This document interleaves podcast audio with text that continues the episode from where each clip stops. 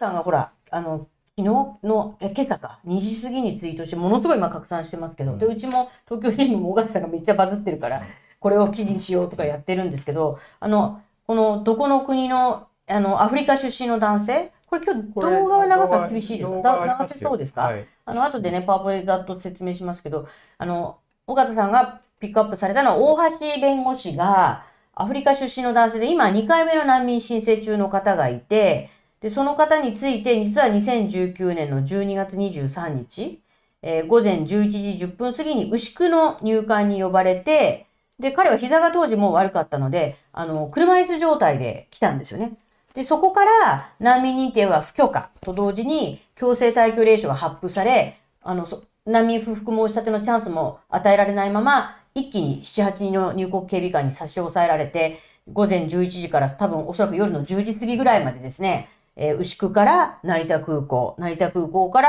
えー搭乗機に乗る。でそこで、まあ、大声を上げたということで、えー機長に搭乗拒否されて、結局、また牛久に戻ってくると。その間、ずっとですよね、あれ。あの、短縮バージョン見ましたけど。これあのちょっとご本人がですねうんすごく痛がってるので、あまりそういうのをご覧になりたくない方は見ないでいただきたいんですけれども、ちょっと今流しますがはい1分半ぐらい1分半ぐらいですかねですね。はいその中のですねあの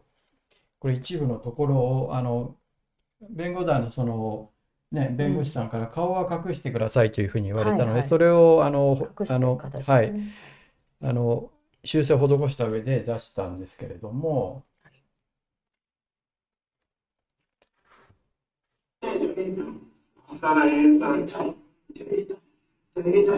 苦しい。苦しい。あ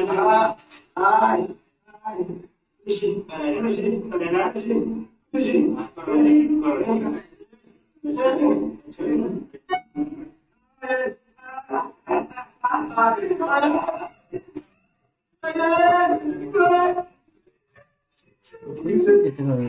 肺のところを僕ら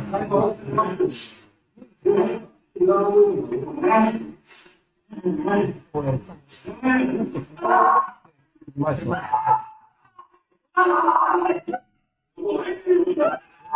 全体にかけてるのを、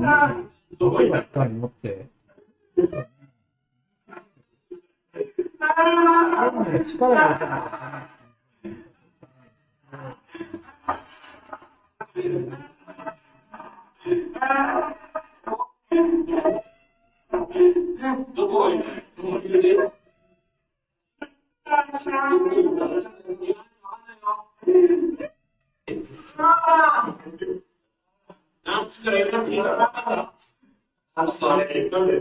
これは成田の。みんな、前、前、前、そう言ってよ。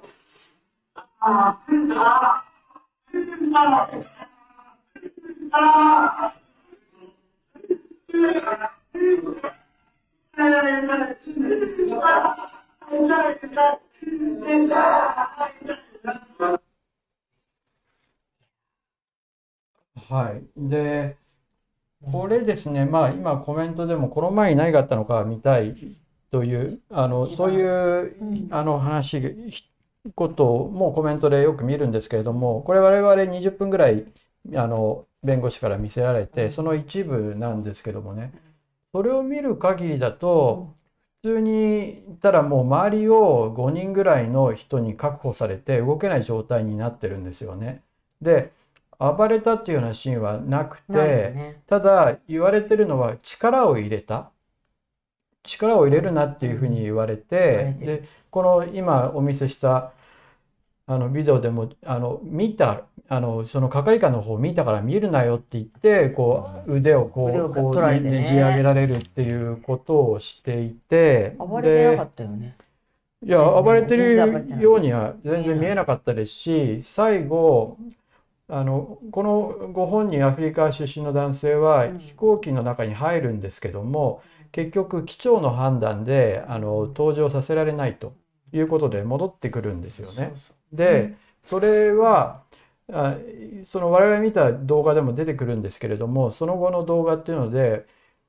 暴れたんじゃなくて大声出したのがいけないってことを言ってるんですよ。うん。大声を出したからキャビンアテンダントに迷惑をかけたでしょうということを言われていて裁判では暴れたっていうことを入管側は言ってるらしいんですけれどもその後のその直後のやり取り動画を見ると暴れたってことは言ってないんですよね。だからそういう意味でも非常にこう動画を見る限りだと特に暴れてない人に対して力を入れたっていういうことで今力入れただろうっていうことでもあれだけね確保されたらで結構無理な方向に体を曲げられたりしてると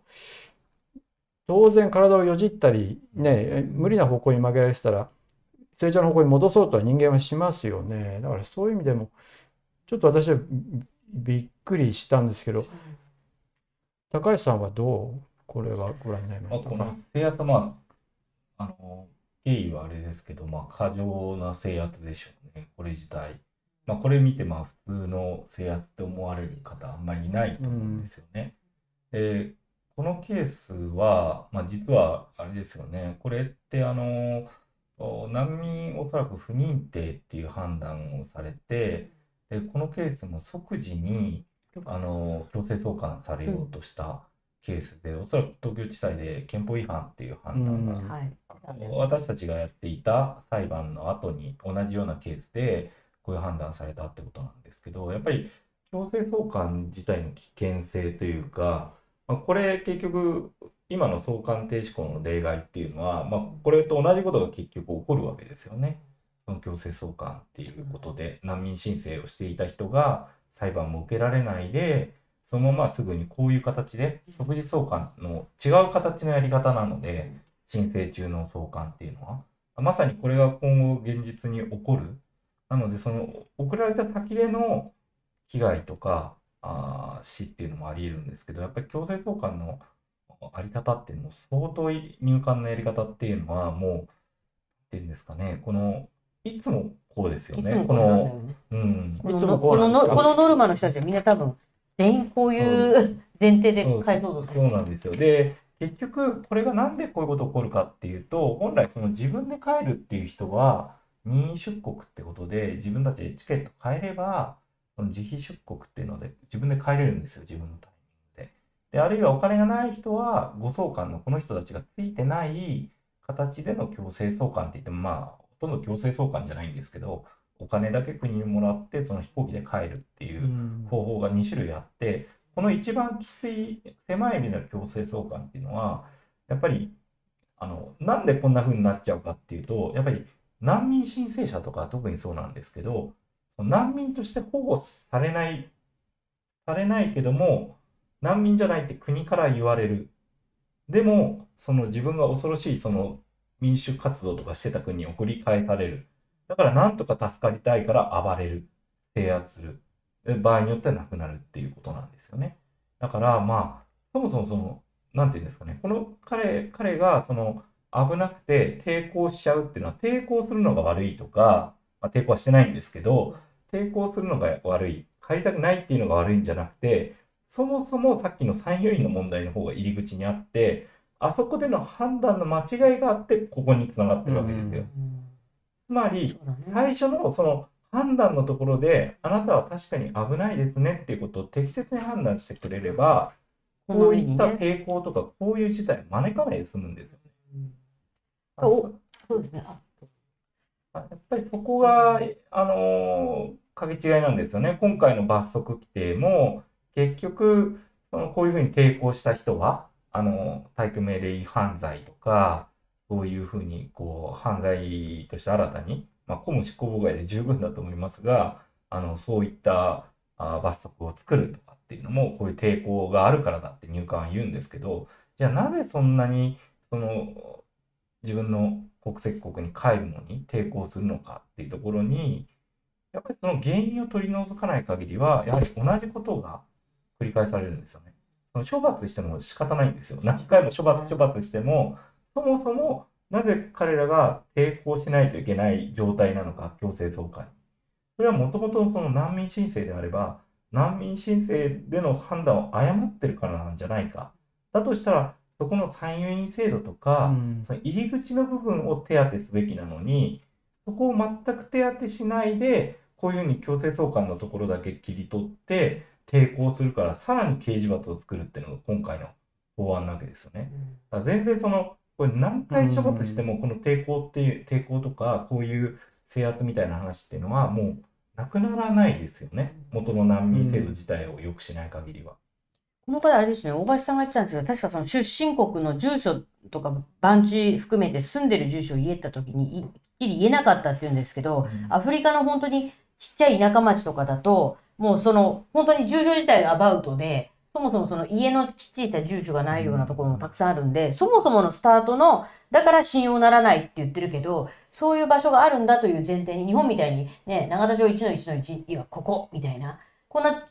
あの、きっちりしてるもんだと住所っていうのはね、思ってるようなことと全然違うところから、こういう人たちが来てて、その小さい村の部族対立も含めてですね、そういう中で何が起きてるかって、やっぱり私たち自身の常識と常識とは全然違う、あの、ハードルで見ないと、全く、あの、見方をあの間違ってしまうって言ってますよね。このあの我々メンバーシップ制度をやっていて、うんまあ、有料会員の制度なんですけれどもそのゴールド会員の方にはい。質問を呼びかけてるんですよ。うんその中で今ちょうど高橋さんがおっしゃったその参院要員制度についてもうちょっと教えてくれないかと。これどういうその歴史的なね経緯成り立ちとか歴史的な経緯とかそういう背景があったのかバイシーさんという方からうんのあの質問なんですが。はい。とこれ難民条約に日本が最初に入った時からその社会党とかはその入管自身が判断するってのはおかしいんじゃないかって議論があったんですよね。1981年の時から。で、その後に、えっと2004年ですかね、に参与員制度が導入されるんですけども、まあ、それはあの新洋のあの日本大使館にこう北朝鮮でしたね。ああありましたね。あはいはい、入ろうとで、して。でそれを引きずり出すっていう、あれが一つのきっかけで、まああれもやっぱり難民保護の広広い意味では、あー政治難民っていうことだったので、そこから議論が始まって、で日本の難民制度を良くしないといけないっていうことで、でその時もやっぱり第三者機関って議論がすごい強かったんですよね。で、当時の民主党もそういう難民保護委員会という対案を出して、まあ、今の対案よりはすごくか簡素なものなんですけど、出して、で、やっぱり2004年に議論して、で、その時に政府側の案として、実はその2004年も柳瀬さんはその立法に携わってるんですけど、あの、もう中間的な折衷策ですよね。判断するのは法務大臣。だけども外部から有識者を入れる。そうすることで、その入院制度というか、その結局最初の難民申請して判断するのは入管だと。で、その後にその参与員たちが内部的に判断する仕組みを、その審査請求とか異議っていうんですけども、そういうものを作ろうっていうのが2004年で、で、その時も、まあやっぱりダメなんじゃないかっていう意見とか、そうは言っても外部の人を入れるんだから少しは良くなるんじゃないかっていう見方が2つあったんですけど、そこからまあ大体20年ぐらい今経って、で、やっぱり見たところ、まあ一部にはやっぱり安倍幸喜先生とかそういうあの有力なその適切な人たちも入られていたのは事実ですね、弁護士とか。ただ、その人たちにはなかなか案件が来なかったり、あるいは意見を書いても法務大臣が政治介入してひっくり返したりっていうのがまあ多くあり、で一方でやっぱりその悪いって言ったなんですけど、その排除側の人たち、検察を体感された人、裁判所体感された裁判官、あーあるいはそのお政府に近い、その実はメディアのお人もね。人もね、3人ぐらいこう、NHK。とかそういうところのあの海外でいろんなとこ見られた人とかっていうのもいたりしてでそういう人たちがまあどうしてもまあちょっとメディアの人は分かんないですけどやはりその排除側に立ったっていう人たちが一定数いると